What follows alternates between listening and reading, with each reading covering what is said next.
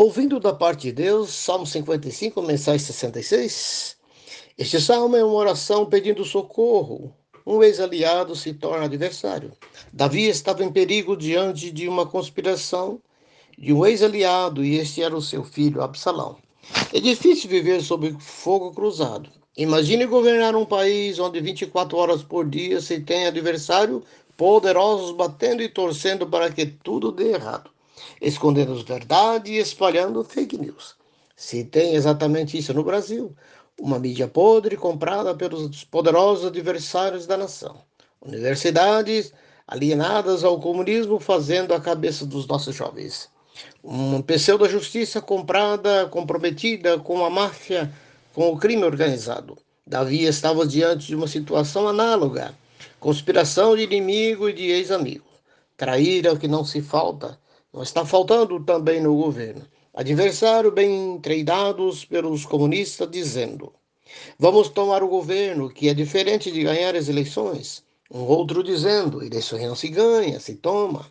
Tudo isso abertamente e não há uma reprimenda a tais pessoas, de vez que todos fazem parte do conluio. Veja a contextualização que faço entre a vivenciada por Davi e a de nossos dias.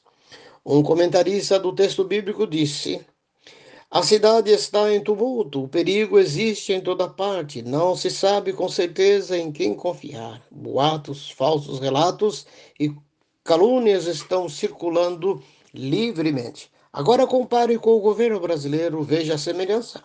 Se você não está acompanhando a política brasileira, vou refrescar a sua mente. Veja o que fez a Suprema Corte, exigiu CPI inconstitucional, o Senado obedecendo indevidamente, comissão estipulada sob medida pelos malfeitores, falsos acusadores dando falso testemunho, apoiadoras no governo sendo massacradas com palavras e amedrontadas com ameaça de prisão testemunha aliada, a máfia sendo exaltada, a mídia comprada fazendo distorções, escondendo a verdade e exaltando a mentira. Faz sentido o que viveu Davi?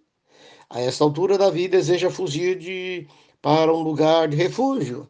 No verso 2 diz o texto: Os meus pensamentos me perturbam e estou atordoado. No verso 3, diante do barulho do inimigo. Existe uma expressão querem ganhar no grito. Parece um jogo de truco onde a emoção leva as pessoas a se mostrar exaltadas, gritando e assim afrontando o adversário. Assim procede alguns políticos fazendo afirmações como se fosse verdade. Diz mais o verso 3 do texto: E irado mostram seu rancor. O salmista se sente amedrontado ao ponto de dizer: Temor e tremor me dominam, o medo tomou conta de mim. Querido, se alguém da liderança desse país se mostra firme diante dos adversários, convém dar-lhe total apoio, pois os adversários querem impor suas regras ilegais, meticulosamente orquestrada e estapafúrdias. Isso mesmo, ganhar do grito. Diante disso, o salmista chega a pensar em fugir para bem longe. Olha os versos 7 e 8. Aí ele ora. Destrói os ímpios, Senhor, confunde a língua deles. E foi o que ocorreu. Ouça a próxima mensagem. Querido, ser líder diante de tantos desafios assim é tarefa quase impossível. Mas não se pode entregar o ouro ao bandido. Aguenta firme aí, orando e apoiando. Pense nisso. Deus te abençoe.